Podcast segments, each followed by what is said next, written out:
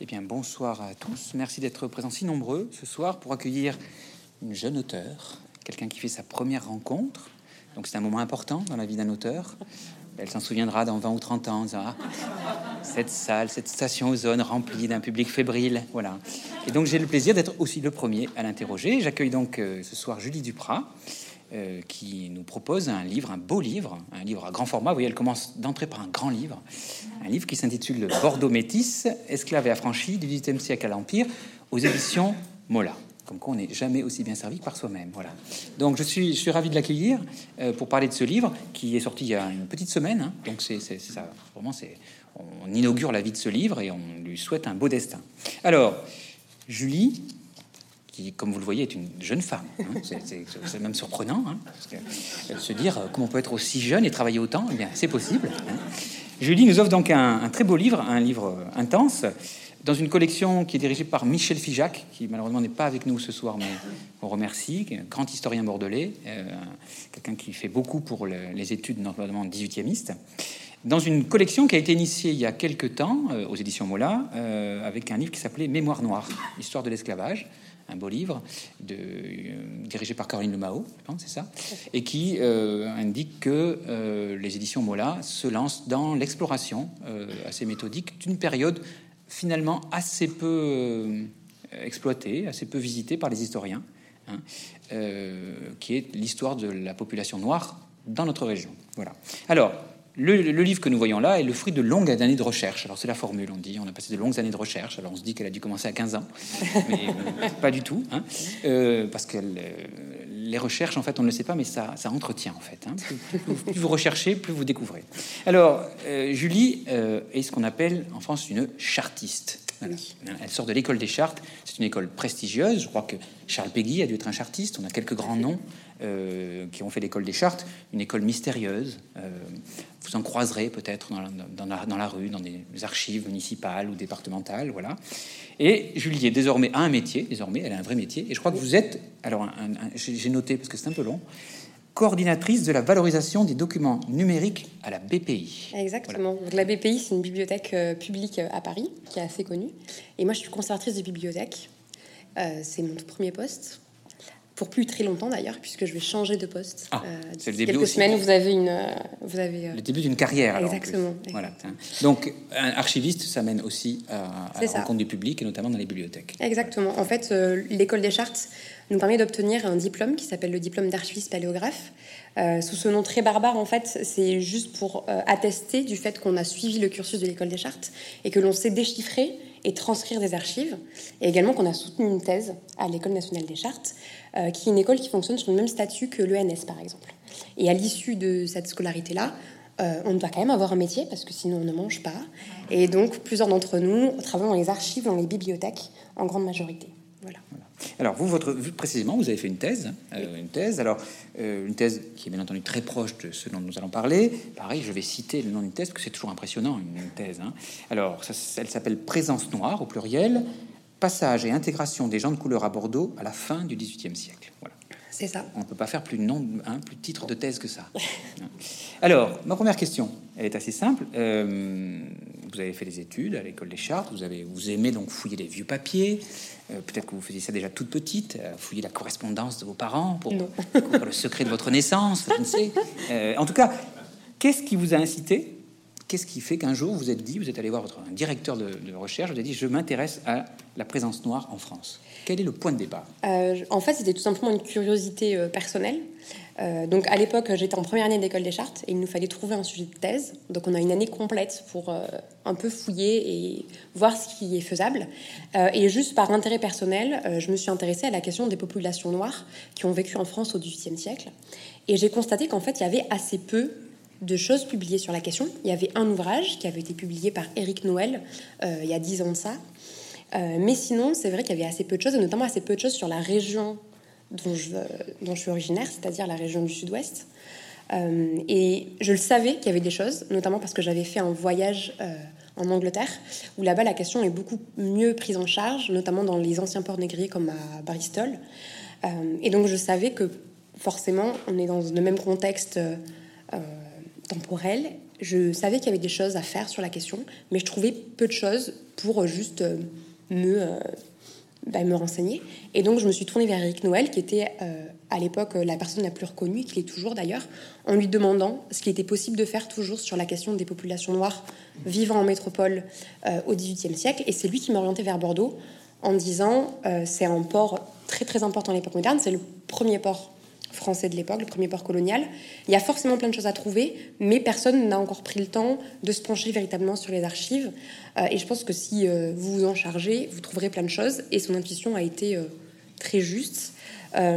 et d'ailleurs, cette piste avait déjà été explorée par une autre historienne antillaise qui s'appelle Dominique Rogers, qui avait fait un article en fait, qui esquissait beaucoup d'hypothèses qui se sont retrouvées étayées lorsque moi j'ai eu accès à plus d'archives et que j'ai eu plus de temps aussi à consacrer à cette recherche-là. Alors, ce qui vous a intéressé, c'était aussi l'idée d'aller dans un territoire où personne n'était allé. Hein, c'est votre côté peut-être un peu exploratrice hein, dans les documents. Alors, comment, comment expliquer que ben, les Français ont tellement de retard un peu sur ce domaine-là? Comment ça se fait que... Est-ce que les anglo-saxons euh, une autre sensibilité Pourquoi euh, il y a une inquiétude Pourquoi on a, on a ce retard-là? Est-ce que vous voulez, en, en enquêtant, est-ce que vous vous êtes posé la question? Ben, Forcément, on se pose la question parce qu'on observe qu'il y a des œillères qui sont posées sur ces sujets-là. Euh, d'un point de vue purement scientifique, euh, j'ai l'impression qu'en France, on avait un certain retard historiographique. Donc, l'historiographie, c'est un très vilain mot, euh, juste pour, pour désigner le fait de, en fait, d'étudier le fait d'étudier l'histoire. Je ne sais pas si c'est très clair, mais en tout cas, d'un point de vue historiographique, on s'est intéressé à ces questions-là plus tardivement, notamment à la question de la traite négrière, beaucoup plus tardivement que nos collègues anglo-saxons, et notamment les, synthèses assez poussées et très avec beaucoup de, sources, ont été faites euh, plus tardivement, plutôt dans les années 90. Euh, à Bordeaux notamment, on a une thèse qui est vraiment essentielle, qui est la thèse d'Éric Seguera, qui a travaillé sur la traite négrière à Bordeaux. Euh, mais il a fait ce travail-là vraiment plus tard que ce qui a pu être fait, par exemple, dans le milieu, dans le, dans le milieu anglophone. Donc je pense que c'est aussi un, espèce de retard scientifique qui s'explique, je pense, parce que peut-être on n'avait pas la même population et qui fait qu'on a ignoré très largement ce, ce sujet-là en se disant que ça ne nous intéressait pas, que ça ne nous concernait pas, parce que, notamment par rapport euh, forcément au contexte américain, par exemple, la population noire en France est moins nombreuse que la population afro-américaine, en comparaison d'un point de vue purement proportionnel. Euh, donc je pense que le sujet a mis plus de temps à venir sur la table pour un peu toutes ces raisons-là, euh, mais je pense qu'il est en revanche tout à fait légitime parce que c'est pas parce qu'on a mis du temps à s'intéresser à un sujet que ça veut dire qu'il n'a pas sa place sur le débat public. Mhm. Je pense qu'au contraire, aujourd'hui, c'est vraiment nécessaire qu'on parle de ces questions-là. Euh, je sens que ça résonne beaucoup quand je présente mon sujet de thèse. Euh, voilà, je sens que ça résonne beaucoup aussi avec des questions qu'on peut se poser euh, à l'heure actuelle. Et je pense que c'est très important de montrer que l'immigration noire en France, elle n'a pas commencé uniquement avec la décolonisation ou uniquement au XXe siècle, mais que c'est vraiment une présence qui est là depuis beaucoup plus longtemps et qu'en fait, il y a toujours eu des personnes identifiées comme étant de couleur parmi nos populations, en plus ou moins grand nombre, mais qu'elles ont toujours été là. Euh, et donc c'est important aussi de voir ce...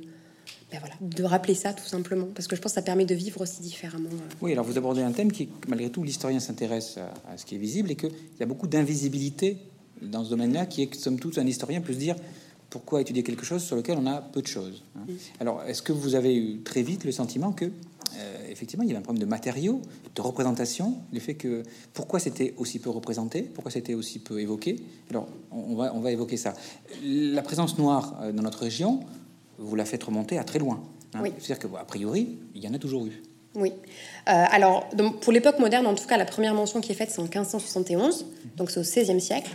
Après, on sait que, par ailleurs, en Europe, il y a eu beaucoup en fait de, de mouvements de population tout au long déjà du Moyen Âge, par exemple.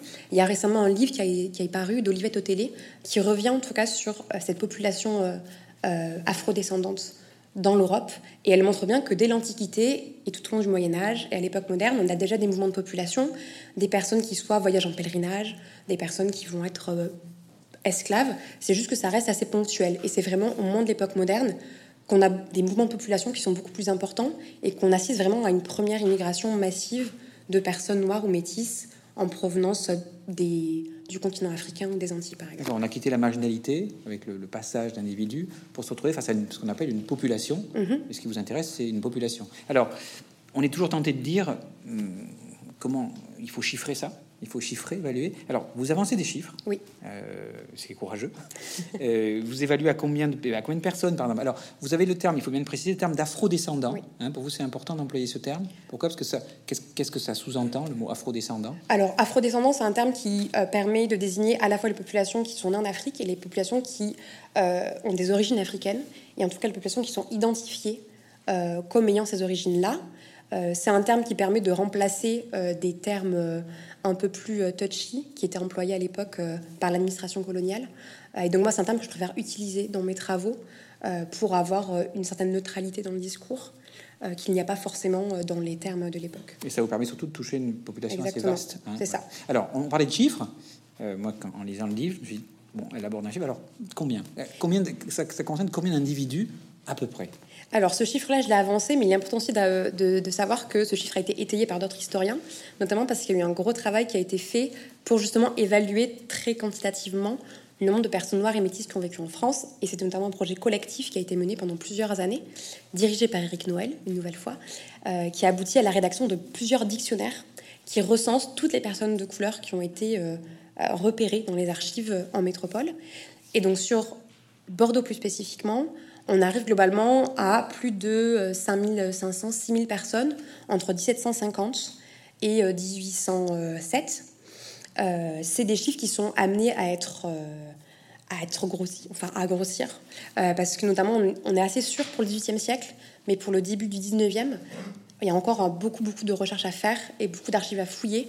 Et je suis sûre que c'est un chiffre qu'on n'a pas fini, en tout cas, de, bah, juste de faire augmenter. Donc à l'heure actuelle, entre 5000 et 6000 personnes pour la deuxième moitié du XVIIIe siècle. D'accord, donc pour Bordeaux seulement. C'est un minimum. Voilà. C'est un minimum pour Bordeaux et pour l'ensemble du territoire français, on est plutôt à 20 000 personnes. D'accord. Ce qui veut dire que Bordeaux a quand même un pourcentage très important par rapport à l'ensemble du territoire. Oui, c'est ça. Ben, en fait, Bordeaux, ça, c'est la troisième euh, ville euh, en termes de population euh, qui a accueilli le plus de personnes noires et métisses.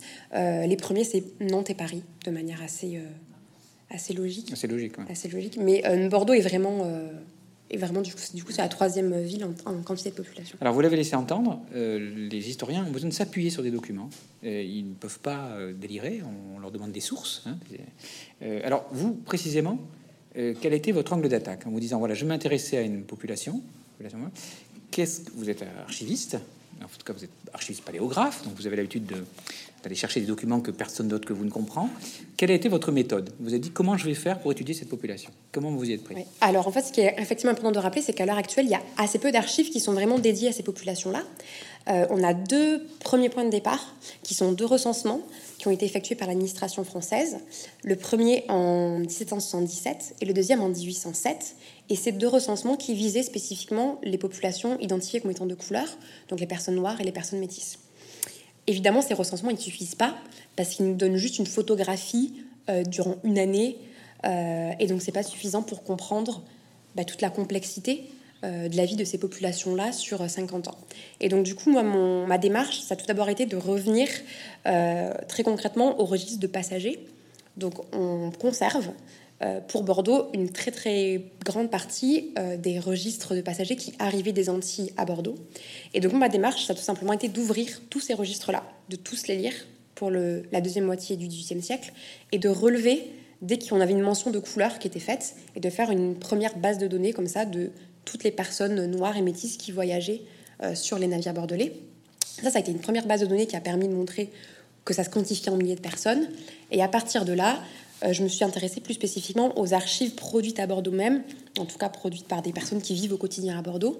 Euh, et vraiment, ma méthode, ça a été de lire des archives qui sont déjà très connues des historiens et qui ont déjà été analysées de plein de façons différentes, mais moi de les analyser spécifiquement au prisme des populations noires et métisses, ce qui fait que j'ai lu plein d'archives très différentes, euh, notamment les registres paroissiaux. Donc les registres paroissiaux, c'est l'ancêtre de l'état civil. C'est là où on enregistre les décès, les naissances, les mariages. Oui, c'était la seule, c'était la seule source qu'on avait. Hein. L'état civil est une invention plutôt. C'est ça. L'état civil, euh, c'est une, invention napoléonienne. Donc avant ça, euh, avant ça, on est vraiment sur les registres paroissiaux. Euh, donc voilà, c'était la première étape.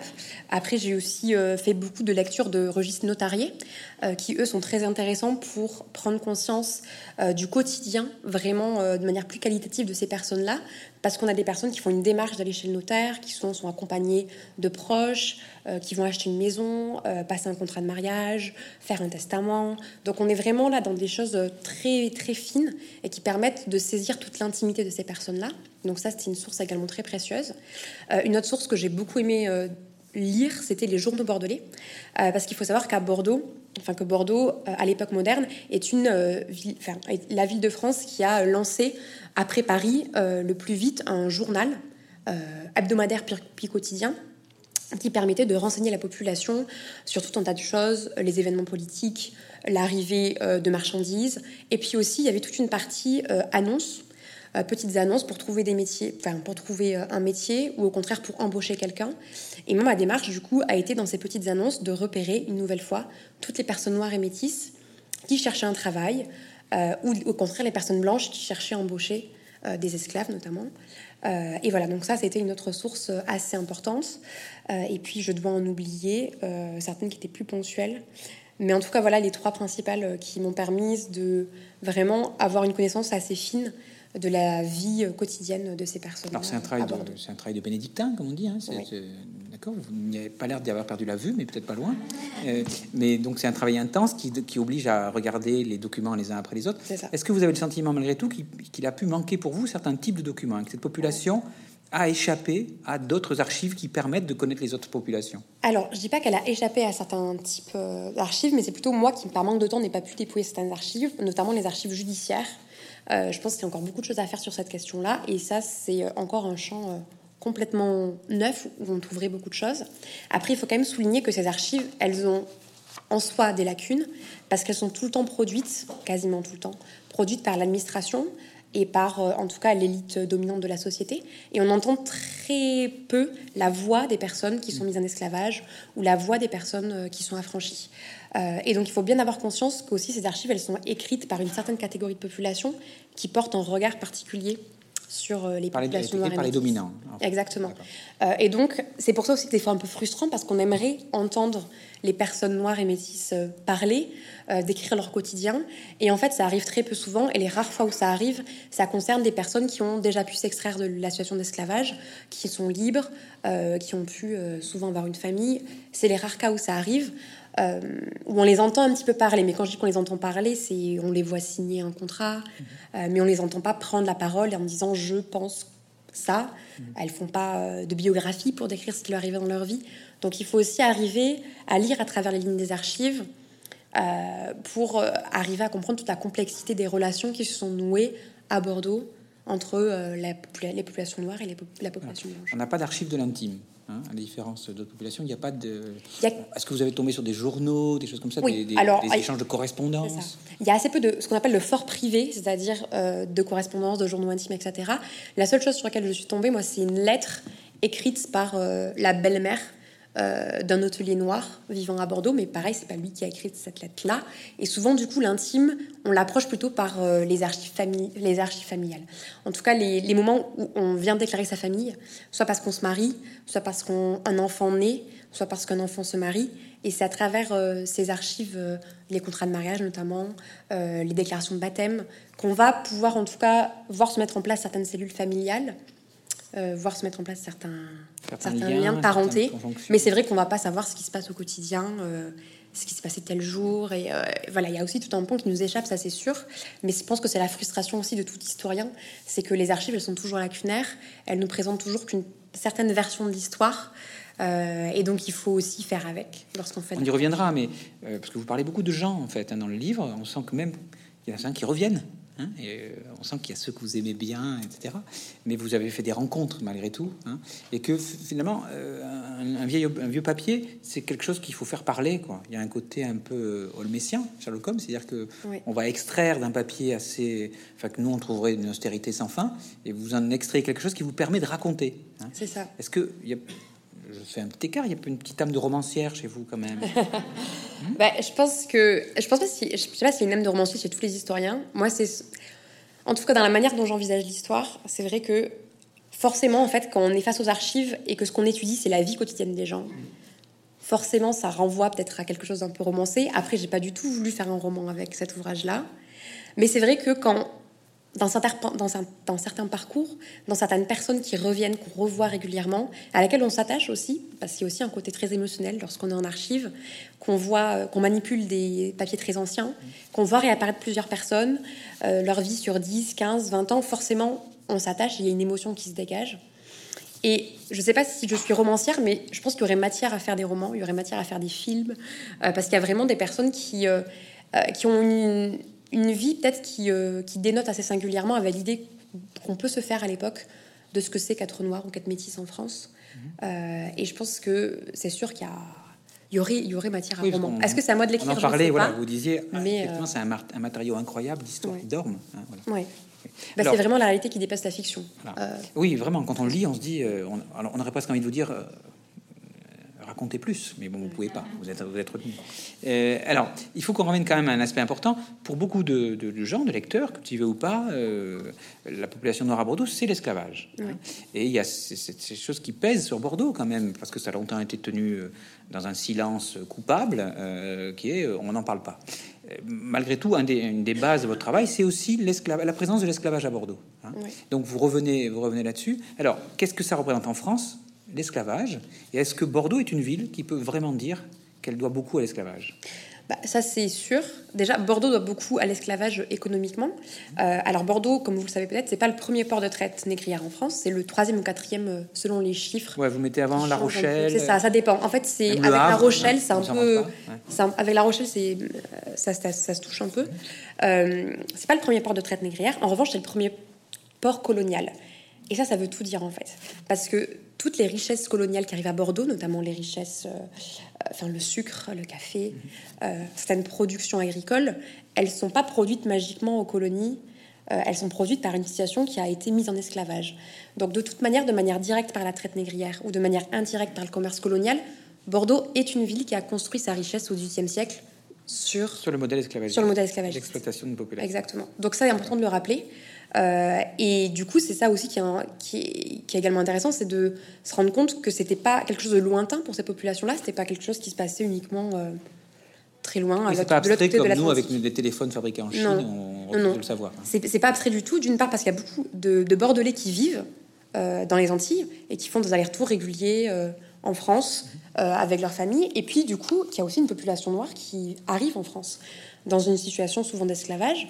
Et donc, c'est très visible pour tous les Bordelais qu'il y a des esclaves qui existent euh, et qui font un travail, voilà, qui, travaillent à Bordeaux.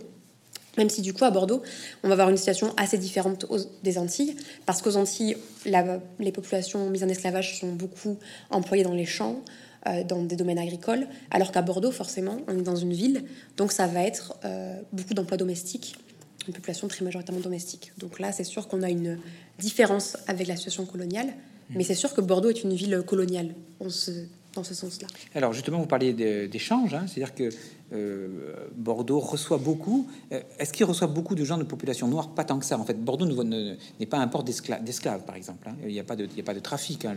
C'est triangulaire. Finalement, les esclaves ne sont jamais à Bordeaux. Ils ne le sont que parce qu'ils ont été mis en esclavage dans les îles les Antilles et qu'ils reviennent à Bordeaux. Ils reviennent déjà. Ils ont déjà un rôle qui leur est attribué. Avec quelques exceptions, notamment les très jeunes garçons. Euh, qui pour certains sont du coup déportés d'Afrique, passent assez peu temps aux Antilles, voire pas du tout, dans le sens où pour certains ne descendent pas, euh, des, du navire, parce qu'en fait ils vont être ce qu'on appelle, euh, en fait ils vont être retenus sur la cargaison par le capitaine. En gros, les capitaines de navires négriers avaient le droit à certains avantages, notamment la possibilité de pouvoir choisir parmi les esclaves un esclave qui retenait euh, gratuitement et qui finissait le voyage avec eux. Et on a comme ça, c'est pas la majorité des cas, ça c'est sûr, mais de manière marginale, on a des jeunes esclaves, beaucoup des enfants et des adolescents, des garçons, qui euh, arrivent en France en n'ayant quasiment pas connu euh, les colonies euh, antillaises en fait, et qui sont débarqués en France en même temps que le capitaine qui les a gardés auprès de lui. D'accord. Alors, précisément, la situation de l'esclavage. L'esclavage en France, est-ce qu'il est, enfin c'est une question un peu naïve, mais qu'on ne sait pas nécessairement, est-ce qu'il est légal? Alors la question de la, légalité de l'esclavage, vous y revenez beaucoup. Hein, oui, j'y reviens beaucoup. Cet aspect-là parce que c'est assez surprenant. J'y reviens beaucoup parce qu'en fait il y a beaucoup de, de, fantasmes sur le fait que l'esclavage est interdit en France. notamment, on cite toujours une législation médiévale en disant que le sol de France est un sol libre et que toute personne qui arrive en France est de fait libérée. Mais ce qu'il faut bien avoir conscience, c'est que cette législation médiévale-là, elle a beaucoup évolué. Euh, et que même si elle était encore appliquée au XVIe siècle et au début du XVIIe siècle, quand l'esclavage n'était pas encore aussi massivement utilisé euh, par les Français notamment, euh, cette législation va très rapidement être, être remise en cause au début du XVIIIe siècle par les lobbies esclavagistes qui, eux, n'ont pas intérêt à ce que les esclaves qu'on amène en France soient libérés du fait qu'ils arrivent en France. Et donc, en fait, euh, ils vont faire pression euh, sur l'administration française pour encadrer la venue des personnes noires en France, et notamment euh, s'assurer du fait que lorsque on amène un esclave en France, il ne soit pas automatiquement affranchi par le fait d'être arrivé en France. et que donc cela, en fait, c'est des garde-fous. Et donc tout au long du XVIIIe siècle, on va avoir comme ça plusieurs législations. Une première en 1721, une deuxième en 1738, une troisième après en 1777, euh, qui vont réglementer la venue des personnes noires en France et qui notamment vont assurer les propriétaires euh, d'esclaves que l'esclave conserve son statut en repartant après aux colonies. parce qu'il y a une inquiétude quand même, hein, l'idée que euh, on se rappelle peu, mais le 18e, qui est le siècle de Montesquieu, mais malheureusement, qui on réglemente tout, hein. tout. tout. est soumis à des réglementations et qu'on ne peut pas débarquer et faire n'importe quoi. Mais alors, résultat, quand on arrive avec un esclave, souvent à Bordeaux, on ne le déclare pas comme tel parce qu'il y a un risque. Alors, amener quelqu'un, une population noire, c'est malgré tout, il y a une sorte de jeu. Vous parlez qu'il y a aussi de la fraude, il y a des, il y a des, il y a des trucs. alors, c'est ça. Parce qu'en fait, c'est un peu, c'est, une législation à double tranchant, dans le sens où elle assure que les esclaves conservent leur statut d'esclave, mais c'est une, une assurance euh, qui est conditionnée par le respect de certaines règles. Notamment, il ne faut pas rester plus d'un certain temps en France. Euh, il faut aussi que le propriétaire d'esclaves se soumette à une, enfin, à une série de déclarations officielles en indiquant ben, voilà, qu'il est bienvenu avec un esclave, qu'il paye euh, également. Euh, il a des droits à payer. Hein. exactement, il a des droits à payer, etc.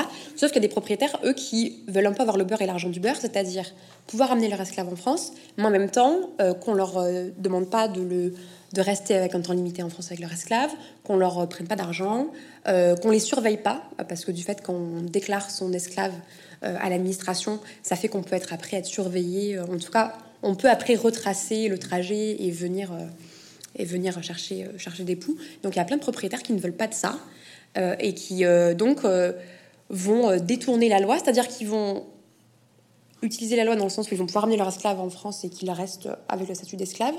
Et en même temps, ils vont frauder pour éviter d'avoir euh, un regard trop pesant de l'administration.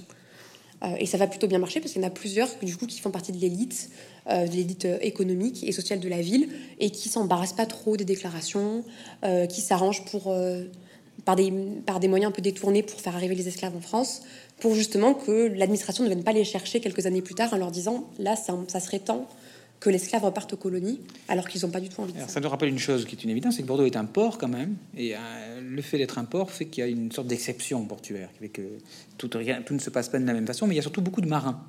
Hein, il y a une population de marins, c'est un port, un port. Alors, ce que j'ai redécouvert dans le livre, c'est qu'effectivement, les équipages sont des choses très mouvantes et qu'on n'est pas, on n'est pas marin à vie sur un bateau, etc. Mm. Les capitaines changent, etc. Et, il y a une population noire qui fait partie euh, dans la marine.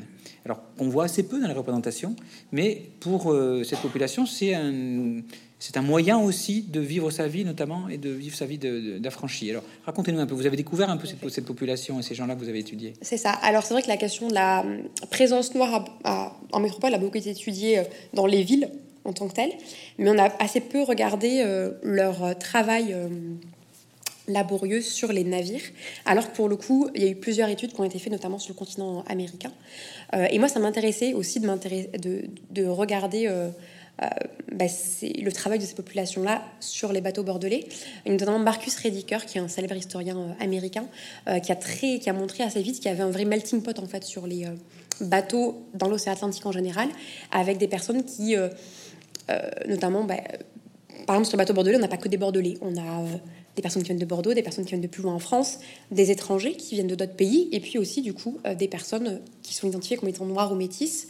Et moi, ça m'intéressait vraiment aussi de replacer ces populations de marins noirs euh, dans euh, ce qu'on appelle l'espace atlantique.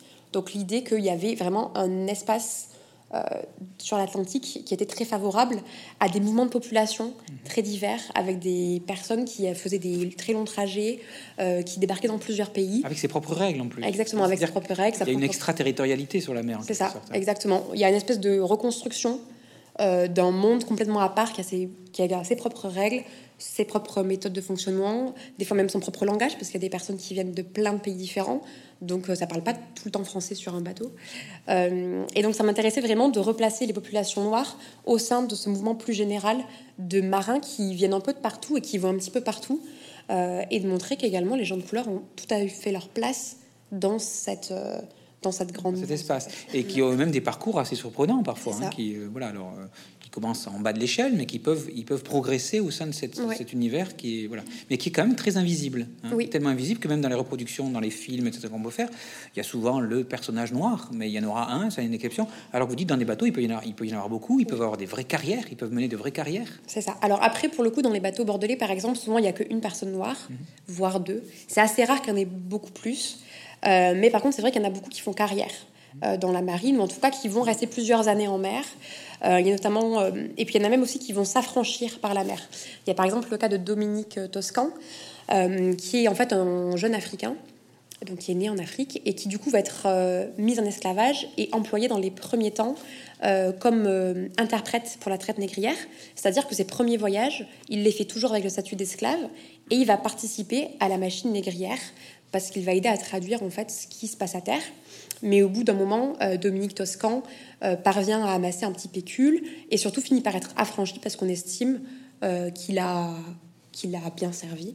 souvent on dit avec zèle et fidélité, ça c'est une remarque qui revient très souvent dans les archives. et donc Dominique Toscan va faire un dernier voyage, cette fois-ci avec le statut de libre, et il va quitter définitivement Bordeaux et il va aller, il va, il va aller aux Antilles en étant une dernière fois marin sur, le, sur le bateau. Et puis à partir de là, on perd sa trace. Euh, mais c'est vrai voilà, qu'il y en a plusieurs comme lui qui ont vraiment une petite euh, une carrière de 2, 3, 4, 4 5 ans auprès de plusieurs, auprès de plusieurs capitaines de navires, en gardant le même, la même fonction, des fois en changeant de fonction entre-temps. Et c'est ça aussi, qui est intéressant à regarder, c'est bah, ces destins, tous très individuels, tous très différents, de se rendre compte qu'il n'y a pas un seul modèle de fonctionnement, mais que chacun, en fonction de ses possibilités, de ses capacités, de ses talents, se débrouiller pour mener sa barque. Et, euh... ce que vous racontez dans le livre qui est vraiment passionnant, c'est les destins qui vous intéressent. Alors une grande partie quand même de la population noire va, alors une petite partie dans la marine, une, la plus grande partie se retrouve malgré tout dans la domesticité. C'est-à-dire qu'on finalement on passe d'esclave à affranchi, mais on reste dans la domesticité. Alors quelle est la particularité de cette population? Elle, est en grande partie domestique. C'est ça. Alors euh, une fois, donc vous avez bien compris qu'à Bordeaux on a une grosse part de population domestique avec statut d'esclave, euh, et une fois que cette population devient libre, donc on, il y a le terme d'affranchi qui revient. Euh, et donc, lorsqu'on est affranchi, il y a plusieurs façons euh, de gagner sa vie, puisqu'à ce moment-là, on n'est plus esclave, donc il faut bien bah, se loger, oui, se nourrir. on est affranchi et souvent on est affranchi sans aucun moyen. Oui, C'est-à-dire que l'affranchissement ne vous rend pas nécessairement libre d'évoluer parce que vous n'avez pas de revenus. C'est ça. Surtout que l'affranchissement à Bordeaux, il arrive souvent très tard. C'est-à-dire qu'on va estimer, ce qui est d'ailleurs assez terrible à, lire, je trouve. C'est horrible, oui. C'est qu'on les affranchit quand ils ont 50, 55 ans, 60 ans. Donc à un moment où c'est plus possible en fait, d'apprendre autre hein. chose que ce qu'on sait déjà faire. Mm. Et donc beaucoup d'entre eux vont faire le choix de rester domestiques. Euh, des fois même en restant domestiques auprès de la famille auprès duquel ils étaient esclaves auparavant, mm. parfois en changeant de famille. Mais il est vrai que euh, le débouché le plus naturel pour les anciens esclaves domestiques, c'est de rester domestique. Donc ça fait qu'il n'y a pas non plus c'est pas parce qu'on est libre que d'un coup euh, la vie euh, devient rose, euh, devient parfaitement. Au contraire. Devient très facile. Il y a même des vies assez terribles qui s'achèvent dans une sorte de misère.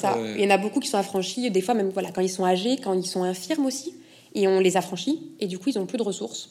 et donc certains tombent dans la misère, dans la mendicité.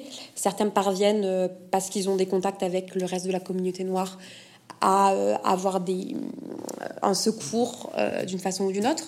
Mais c'est vrai que l'affranchissement, c'est pas synonyme, euh, c'est pas synonyme d'une facilité en tout cas derrière. Et euh, on se rend bien compte que, notamment pour les affranchis âgés, euh, c'est vraiment compliqué de se de se reconvertir. En tout cas, enfin, il y, a une vraie difficulté à trouver sa place alors que ça fait 40, des fois depuis sa naissance. Il y a comme une belle hypocrisie dans l'affranchissement. Ouais, hein. Il y a un cynisme des familles possédantes qui est, qui est très large. Alors, on parle des domestiques Alors, vous avez évoqué le terme des libres de couleur. Hein, ça, c'est une expression qui est importante, une formule qui est importante, que je connaissais assez, assez mal, moi, hein, qui est finalement, il y a, il y a une catégorie de la population qui est considérée comme libre de couleur, qui a son propre statut, ses propres codes, sa propre, son, son, propre mode de vie.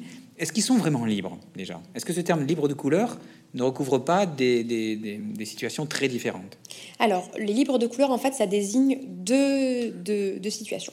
La première, celle qu'on a déjà évoquée, c'est la situation des affranchis. Euh, donc les personnes qui ont été auparavant esclaves et qui obtiennent leur liberté d'une manière ou d'une autre, souvent parce que le propriétaire d'esclaves accorde cette liberté, aussi des fois parce que certains vont, euh, vont faire des procès à leur, euh, à leur maître en disant qu'ils n'ont pas respecté la législation française, que ça fait trop longtemps qu'ils sont en France, etc. Et ils vont obtenir leur liberté comme cela. Oui, c'est-à-dire qu'il y, a quand même des esclaves susceptibles d'aller en justice, quand même. Ça paraît étonnant. C'est-à-dire d'échapper à l'emprise pour aller réclamer justice. Oui, mais c'est vraiment une minorité parce que du coup, pour aller en justice, déjà, il faut connaître la législation donc c'est pas donné à tout le monde. Faut il faut aussi avoir des réseaux, c'est-à-dire des avocats qui vont pouvoir nous aider, enfin aider les personnes. Donc tout ça, c'est vraiment une minorité. Mais en tout cas, on a donc ce premier groupe d'affranchis, de personnes qui ont connu l'esclavage. Le deuxième groupe qui est dans le groupe plus général des libres de couleur, c'est ce qu'on appelle les libres de naissance.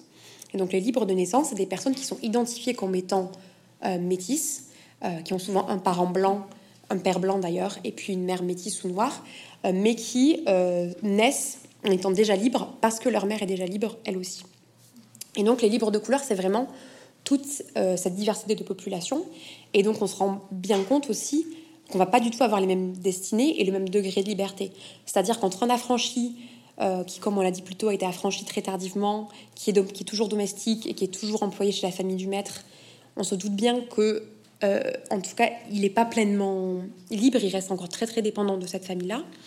Alors que de l'autre côté du sceptre des libres de couleur, on a des personnes qui naissent déjà libres, euh, qui sont métisses, qui vont hériter de leur père propriétaire, qui vont avoir leur propriété aux colonies, les, leurs esclaves aux colonies. Et donc on a vraiment un gouffre énorme entre ces deux, entre ces extrêmes de population. Et puis entre les affranchis domestiques et les libres de couleur, qui s'ignorent d'ailleurs un peu. Oui, qui s'ignorent. Oui, se... C'est pas la même communauté. Hein. C'est vraiment, c'est deux, c'est des classes. à part. tout à fait. C'est des classes. Ben, euh, en tout cas, jusqu'à la Révolution, les libres de naissance, notamment, euh, pour leur survie personnelle, eux, ils ont intérêt à se détacher vraiment du groupe d'esclaves. Ils n'ont pas du tout envie qu'on les renvoie à ces origines-là. Et eux, ils veulent, ils veulent, vraiment se rattacher aux blancs par leur éducation, par leur code, euh, par leur mode de vie. vestimentaire, par leur mode, etc., la mode de vie. Et au milieu de tout ça, on a des affranchis qui sont pas domestiques, euh, qui ont souvent, euh, qui sont, euh, ou des libres de naissance d'ailleurs, qui sont artisans. Donc ça fait qu'ils ont une certaine indépendance économique. Ils ont certains métiers. Alors, ça, ça, vous l'avez repéré, c'est assez étonnant de voir que il y a, les, les, populations noires ont des métiers de prédilection. Oui, Alors, ça, vous, vous, racontez-nous, vous les avez étudiés. Oui. il y a des spécialités, en quelque sorte. Alors, en tout cas, il y a certains artisanats vers lesquels se dirigent plus ou moins plus ou moins les personnes noires. Notamment, il y a deux artisanats qui sont vraiment prédominants à Bordeaux, c'est la cuisine et la perruquerie. Et ça, la perruquerie, hein, c'est important de dire que c'est une ville de perruques, hein, quand même. Oui. il y a beaucoup de perruquiers. Euh, et en fait, ça s'explique assez facilement parce que tout simplement, c'était des, des, des, euh, des activités qu'ils faisaient auparavant en tant que domestiques esclaves. Et donc, une fois qu'ils sont plus esclaves et qu'ils arrivent à ne plus être domestiques rattachés à une maison, ils vont remettre les talents qu'ils connaissent déjà, c'est-à-dire euh, savoir cuisiner ou savoir coiffer, mais en, le, faisant de manière autonome avec euh, leur propre commerce, on va dire. Donc ça, c'est vraiment les métiers qu'on retrouve le plus souvent, avec d'ailleurs des très belles euh, destinées, celles que je cite tout le temps, donc forcément il faut ah oui, il y a, il y a quelques vedettes dans le livre qui reviennent. celle de Casimir Fidel. Donc Casimir Fidel, c'est un... il est né en Afrique, sur la Côte d'Or, qui correspond actuellement à peu près au Ghana. Euh, et en fait, il est déporté à l'âge de 8 ans. Euh, il passe, lui pour le coup, il fait partie de ces personnes-là qui ne débarquent pas aux Antilles, c'est-à-dire qui finit euh, le circuit de traite négrière à Nantes. Il est baptisé à Nantes. Et après, en gros, de ses 8 ans à début de la trentaine d'années, il va être formé à la cuisine française. il va être employé comme cuisinier. et puis, à l'âge, il me semble, de vers 40 ans à peu près, il est affranchi. et à ce moment-là, il va mettre, du coup, ses talents de cuisinier à son propre service et plus au service des autres. Il va créer, euh, en tout cas, il va reprendre à Bordeaux un hôtel qui est très connu, qui est l'hôtel, euh, de l'Empereur, actuellement sur le cours euh, Georges Clémenceau. et il va diriger cet hôtel pendant 15 ans. C'est une réussite vraiment et c'est une très grande réussite parce qu'il va, du coup, ça va faire qu'il va être riche, très aisé socialement. Il est très entreprenant en plus. Très entreprenant. Il est très lié avec les élites blanches de la ville. c'est un hôtel qui est très couru, où souvent on ne trouve pas de place, où il se passe plein de choses. Il y a des concerts, il y a des jeux d'argent. Enfin, voilà, c'est un hôtel qu'il fait vivre véritablement. Et à la fin de sa vie, ça c'est euh, quelque chose que j'ai trouvé euh, après avoir soutenu ma thèse, donc qui est un inédit de ce livre-là. Euh, il va en fait représenter lors de la Révolution française les citoyens de couleur de Bordeaux à Paris, et notamment lors de l'abolition de l'esclavage. Il va faire partie d'une délégation de citoyens de couleur qui va monter à Paris pour féliciter l'Assemblée nationale de l'abolition de l'esclavage. Il va rester à Paris jusqu'à sa mort, probablement ben, pour continuer à, à militer ou avoir une activité en tout cas intellectuelle au moment où il y a tous ces débats autour euh, du statut des personnes noires, du statut des esclaves euh, et de, l'abolition de l'esclavage. Alors qu'on aurait pu lui imaginer un parcours de possédant, etc. Lui, au contraire, fait la bascule de la revendication et de quitter euh, l'aide. Parce qu'on suit son parcours, c'est quand même quelqu'un qui investit, mm. qui a une belle-mère qui lui prête de l'argent. Enfin, il y, a des histoires assez incroyables. Hein, C'est pour ça on, dirait un roman de Balzac, hein, quand même. Il investit, on lui prête, place, il achète des maisons, etc. Mais mm-hmm. au bout d'un moment, malgré tout, il, y a comme une sorte de transformation chez lui qui fait qu'il veut représenter cette population à un moment où il peut se passer quelque chose. Alors, je vais vite parce que le livre parle de plein de choses. Hein. C'est vraiment, euh, c'est assez, impressionnant. Mais euh, il y a notamment, vous vous intéressez au XVIIIe siècle, mais le XVIIIe siècle, c'est la Révolution. Hein. Et la Révolution, est-ce que c'est un moment important à Bordeaux euh, pour, pour cette population? Oui, tout à fait. la Révolution, c'est un moment important pour plein de raisons. et notamment à Bordeaux, il y a des débats qui sont très prégnants, et c'est les débats autour de l'esclavage. Euh, de son abolition, et puis aussi globalement sur le statut euh, des personnes de couleur en France, parce que très rapidement, dès 1789, euh, les libres de couleur vont revendiquer le fait d'avoir l'égalité civique avec les Blancs. et tous ces débats-là, ils sont très prégnants à Bordeaux. et ils sont d'ailleurs prégnants dans toutes les couches de la population, c'est-à-dire que les lobbies coloniaux, forcément à Bordeaux, se penchent sur ces questions et vont revendiquer le fait de ne pas abolir l'esclavage, de ne pas donner les mêmes droits civiques aux personnes blanches et aux personnes noires. Mais on observe aussi une diffusion de, ces, de tous ces débats à des sphères plus populaires. Et par exemple, en 1789, dès l'été 89, on a une manifestation de domestiques blancs qui manifestent pour demander plein de choses comme euh, une retraite, euh, enfin voilà, plein de droits, et également qui manifestent parce qu'ils trouvent qu'il y a trop de domestiques noirs à Bordeaux et que ça leur vole du travail. Ça paraît juste insensé, hein, ce genre de manifestation. Voilà. Donc, une sorte de gilet jaune avant, la lettre, mais euh, voilà. En tout cas, il y a une vraie ébullition autour de ces questions-là, qui touchent toutes les catégories de la société. Aussi parce qu'à Bordeaux, euh, il y a des représentants de la Société des Amis des Noirs. Donc ça, c'est une société qui est basée à Paris, mais on a quelques représentants qui sont bordelais, donc on imagine qu'ils vont aider aussi à, euh, à, diffuser ces idées-là. Et donc on sent que ça bouillonne, euh, et ça bouillonne d'autant plus qu'au même moment dans les colonies, la Révolution, c'est un grand moment de, bah, de changement politique, notamment à Saint-Domingue, qui est l'actuel Haïti. Euh, où on va avoir pas mal de, révoltes d'esclaves, euh, de revendications euh, très poussées, pareil en Martinique ou en Guadeloupe. Et toutes ces revendications-là, on est au courant qu'elles existent à Bordeaux parce qu'il y a des lettres qui s'échangent entre les colonies et Bordeaux, qui est donc encore hein. colonial. Les gens de Saint-Domingue. Donc il y a des personnes qui circulent entre les deux espaces et qui rapportent que colonie, ben, ça bouge aussi. Et vu que Bordeaux, je l'ai dit au début, est le premier port français, notamment le premier port colonial français, toutes ces nouvelles-là, elles sont connues après quelques semaines de navigation. Donc on sait toute l'ébullition qu'il y a à la fois à Paris et l'ébullition qu'il y a au Oui, il y a un double mouvement. C'est ça. Le mouvement parisien et le mouvement quand même assez peu connu fait que le, ce qui bouge aux Antilles a des, a des, des conséquences à Bordeaux même. Ça. Et donc Bordeaux est vraiment à la croisée de ces, de ces révolutions qui sont vraiment euh, globales à la fois à Paris et aux Antilles. Et c'est ce qui explique aussi qu'on a euh, bah, cette éruption par exemple de la manifestation en 1789, euh, qu'on a aussi à l'heure actuelle, en tout cas dans mes recherches, c'est une très rare occurrence que j'ai euh, de communautés noires qui s'affirment comme communauté politique, euh, en, en, étant du coup des citoyens de couleur qui euh, vont devant la mairie qui vont à la mairie bordelaise, enfin, ce qui à l'époque est la, est la mairie bordelaise, qui après vont à, vont à Paris. là, on a vraiment une spécificité en tout cas qui pour l'instant n'est connue que pour Bordeaux. Après que si on a autant de temps à consacrer à d'autres villes, on trouvera les mêmes émanations. mais en tout cas, c'était assez passionnant de voir que concrètement tous ces débats-là il résonne beaucoup euh, à Bordeaux.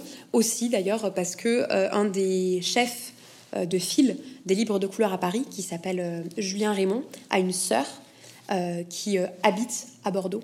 et ils sont en liaison tous les deux, ils s'envoient des lettres, ils s'échangent de l'argent. Donc on se doute bien aussi qu'il y a plein de choses qui se passent par le biais de famille, parce que comme vous l'avez dit, il y a des familles qui habitent aux Antilles, des familles de libres de couleur qui sont un peu dispersées partout en France, et que donc tout ça, ça participe aussi de la, de la, bah, juste d'être au courant de ce qui se passe et du coup de la politisation. Et puis il y a les révolutions en Haïti, enfin Saint-Domingue, qui fait qu'il va y avoir des gros bouleversements. Certains révolutionnaires sont originaires de Bordeaux d'ailleurs. Mhm. Bordeaux est aussi un, ferment de révolution. Et euh, il va se passer des, un gros choc qui est qu'il va y avoir même des déplacements de population et Bordeaux va se retrouver terre d'asile de, de, gens qui partent, qui quittent les Antilles. C'est ça. D'un coup, et là, alors ça, ça, ça j'avais jamais entendu parler. Bordeaux se retrouve avec des réfugiés. C'est ça, tout à fait. Euh, des réfugiés euh, des colonies. Alors, c'est des réfugiés qui sont euh, blancs et noirs, puisqu'on a à la fois des personnes. En fait, on a des personnes qui fuient les conflits, notamment parce qu'ils ont perdu, par exemple, leur, leur, commerce. Et donc, on retrouve cette population-là, des personnes blanches qui arrivent avec leurs esclaves, et puis aussi pas mal de personnes qui vivaient en Haïti notamment, euh, qui avaient leur propre commerce, des personnes euh, noires ou métisses, et qui euh, en fait fuient la colonie parce que c'est un, épisode de violence assez importante, et du coup qui trouvent refuge à Bordeaux et qui du coup vont vivre à Bordeaux pendant quelques années. Et donc, ce qui est très intéressant de voir aussi, c'est comment la municipalité essaye de s'organiser pour les loger, parce qu'ils sont sans vraiment y arriver d'ailleurs. Hein, c'est ça, sans vraiment, sans vraiment y arriver, euh, avec bah, du coup d'ailleurs des euh, clairement un pis-aller qui est trouvé, c'est-à-dire de loger la plupart dans des euh, dans, dans, des hangars, enfin pas dans pas un hangar, mais en tout cas c'est un ancien couvent qui est complètement vétuste. et de nouveau, c'est assez triste de se rendre compte que dans euh, ce couvent-là, c'est surtout des personnes noires qui sont logées, alors que les personnes blanches, elles ne sont pas logées à la même enseigne. Souvent, elles ont droit à des cellules ou des chambres plus grandes où elles ne sont pas logées là. Et vraiment, les personnes noires, souvent, elles héritent euh, des, de la, pire condition, dans les pires conditions, de l'absence de revenus, etc. C'est ça. Donc après, il y a aussi des, on essaye de mettre en place des, euh, bah, de, leur donner un petit subside, en tout cas un, petit salaire pour qu'ils puissent vivre parce qu'ils ont tout perdu en quittant Haïti. Euh, mais ce qui est intéressant de garder en tête, c'est que cette population réfugiée-là, elle a quand même qu'une idée, c'est de repartir dès que c'est possible et dès que ça s'est calmé. Elle ne tient pas à s'assimiler, hein. c'est pas, une c'est pas une sorte d'émigration. Non, euh, c'est assez bref en fait. En gros, entre les années 1795, on va dire, et euh, les moments où on peut rétablir les. et en fait, de 1795 au moment où Haïti devient indépendante, à partir du moment où Haïti devient indépendante, on observe qu'il y a des liaisons euh, de correspondance qui sont remises en place entre les populations noires des Antilles et de Bordeaux, et d'ailleurs du reste de la France, pour essayer justement de rapatrier cette population-là qui, elle, veut revenir absolument en Haïti. Euh, et de 1804 à 1816, ce retour-là est très compliqué parce que, euh, en fait, normalement, on n'a pas le droit d'aller en Haïti parce qu'il y a une rupture des relations diplomatiques et des relations commerciales. Euh, et donc, y a, on tente de revenir en Haïti de manière un peu illégale. Et puis, à partir de 1816, euh, les relations commerciales reprennent avec Haïti. Et à ce moment-là, on observe qu'une grande partie des réfugiés à Bordeaux euh, sautent sur l'occasion pour revenir chez eux, en fait. Alors, il y, a énormément de choses à aborder. Hein. Votre livre est assez incroyable là-dessus. Hein. Vous, vous, évoquez aussi en partie le 19e, même si c'est pas le sujet du livre, parce que on a envie de savoir ce qu'ils sont, euh, ce qu'ils sont devenus. Enfin, euh, il y a des familles qui s'installent. Est-ce que vous avez été tenté parfois de, de, chercher 50, 60 ans plus tard ce qu'étaient devenus les descendants de tel ou un tel, ou est-ce que ça devient difficile à un moment ou un autre de suivre les gens, ou c'était pas vraiment votre objet, ou c'est pour le tome 2 Alors, euh, c'est une vraie question que j'ai essayé de traiter, mais qui est très compliquée. Euh, parce qu'en fait, c'est un peu chercher une aiguille dans une botte de foin, euh, dans le sens où euh, on sait par exemple qu'ils se marient, on sait qu'ils ont des enfants, mais on ne sait pas si les enfants se marient, on ne sait pas si les enfants meurent, on ne sait pas si les enfants ont des enfants. donc en fait, ça complique vraiment le travail d'archives. Et moi, c'est un travail que j'ai pu faire de manière très très ponctuelle, notamment en m'appuyant sur une base collaborative de généalogie qui est Généanet, où des fois, de manière miraculeuse, j'ai pu retrouver certaines personnes noires que moi j'avais repérées dans mes archives et qui ont été euh, trouvés, mais complètement euh, par hasard, ou juste par des généalogistes qui faisaient leur travail de généalogiste, et qui du coup ont rentré ces personnages dans la base en mettant du coup tous leurs descendants. Et moi, c'est comme ça que j'ai pu faire le pont, et notamment euh, sur la famille du coup de Casimir Fidel, que j'ai beaucoup suivi parce que notamment il a eu un fils avec une femme blanche à Bordeaux. Et son fils, on peut le tracer assez facilement, je connais dans les années 1820. On sait qu'il a une femme, etc. Et ce fils-là, je l'ai retrouvé dans la base Généanet. Et ce qui fait que j'ai les descendants aujourd'hui. Je sais qui sont les descendants euh, en partie de Casimir Fidèle. Il y en a peut-être dans cette salle. Euh, et ce qui est très intéressant, c'est qu'aujourd'hui, du coup, ses descendants, ils sont blancs. Parce que, en fait, le fils de Casimir Fidèle, il s'est installé en Lorraine à partir de 30-40 ans. Et tous ses enfants se sont mariés avec des personnes blanches. Et donc, aujourd'hui, les descendants de Casimir Fidèle. On peut-être l'accent euh, lorrain. Ils sont, blancs. Euh, ils sont lorrains. ils- et- voilà. Et donc, c'est assez fascinant. Et d'ailleurs, ça avait fait l'objet d'un article dans Le Monde il y a quelques, il y a quelques mois, où justement, on mettait en, re- en, en miroir, moi, mes recherches de mon côté, et de l'autre côté également, les descendants de Casimir Fidèle, euh, la mémoire qu'ils avaient, euh, ou pas, la, ou la, non-mémoire qu'ils ouais. avaient de cet ancêtre euh, africain. Parce que vous pourriez révéler des- tout d'un coup des gens découvrir qu'ils ont une ascendance noire qu'ils ne soupçonnaient pas et qui. Alors euh, pour certains, ça a été une surprise effectivement. Pour cette famille-là en l'occurrence, c'était pas une grosse surprise parce qu'il y avait quand même une, une mythologie familiale qui disait que à la septième génération, il y avait eu un ancêtre euh, africain. Euh, et donc ça restait quand même dans la famille, mais ils n'avaient pas de photos, pas d'archives pour le prouver. C'était de l'ordre, oui, c'était de l'ordre de l'ordre du mythe familial. mythe familial. Mais après, je pense que d'autres familles, pour le coup, là, quand j'ai contacté, des fois n'étaient pas intéressées. Euh, soit ça arrivait aussi comme une surprise euh, Oui. pour eux. C'est comme quand on fait l'analyse ADN et qu'on y trouve des choses étonnantes. Voilà. Et voilà. On devrait faire l'analyse ADN plus schématiquement des gens. Bon, on pourrait aborder le sujet. Le livre est vraiment, je, je dis pour l'avoir lu en long, large et en travers, euh, euh, c'est un livre vraiment passionnant parce qu'il aborde des tas de sujets. Il raconte Bordeaux comme on la peut raconter. hein. C'est pas- avec cet à côté, avec tout d'un coup, on se concentre sur des gens qu'on ne voit pas habituellement et c'est étonnant. Vous parlez même aussi de la campagne, enfin de la ruralité, Mm. hein, parce que c'est Bordeaux, mais c'est aussi la, la région. Oui. Et vous avez fait de très belles découvertes hein, de, de destin de familles noires euh, euh, à Agen, je crois me rappeler, enfin dans, dans des, dans, des, dans des endroits assez improbables où des gens ont fait souche C'est ça. et, et qui continuent. Alors, je ne vais pas dévoiler parce qu'il y a quand même des, il y a quand même, enfin c'est, c'est ça qui est étonnant pour un livre d'historienne, c'est que c'est un réservoir, comme je disais, d'histoire, de destin. hein. Et puis ce que ça provoque surtout chez nous, c'est une sorte de rêverie. Euh, de rêverie, de dire qu'est-ce, qu'est-ce qui a pu leur arriver, qu'est-ce qu'on peut reconstituer de, de ces destins étranges, de gens qui ont été, qui, qui partaient de la corne de l'Afrique et qui qu'on qu'on retrouvait à la tête d'un hôtel ou qui se faisaient bâtir des maisons du côté de Saint-Seurin, ou dont on suit les aventures immobilières. Enfin, il y a des moments, il y a des, il y a des épisodes immobiliers assez saisissants dans votre livre. là. Donc, on pourra en parler longtemps, et je laisse au, au public le soin de découvrir ces aspects-là de cette recherche. Et voilà. Alors, le temps, euh, le temps a filé. On pourra en parler des heures. Euh, et je voulais remercier Julie de s'être prêtée aux questions. Elle, euh, elle pourra, vous pourrez la voir après pour en, pour en parler. Euh, voilà, je vous invite donc à, à consulter, à acheter, et à lire Bordeaux Métis, qui à mon avis est un joli virage dans l'histoire de, de- de- de ces populations et dans l'histoire de Bordeaux même, parce que je pense qu'on comprend mieux certaines choses de Bordeaux en, en découvrant ce qu'on ne voyait pas. Merci beaucoup. Merci à vous.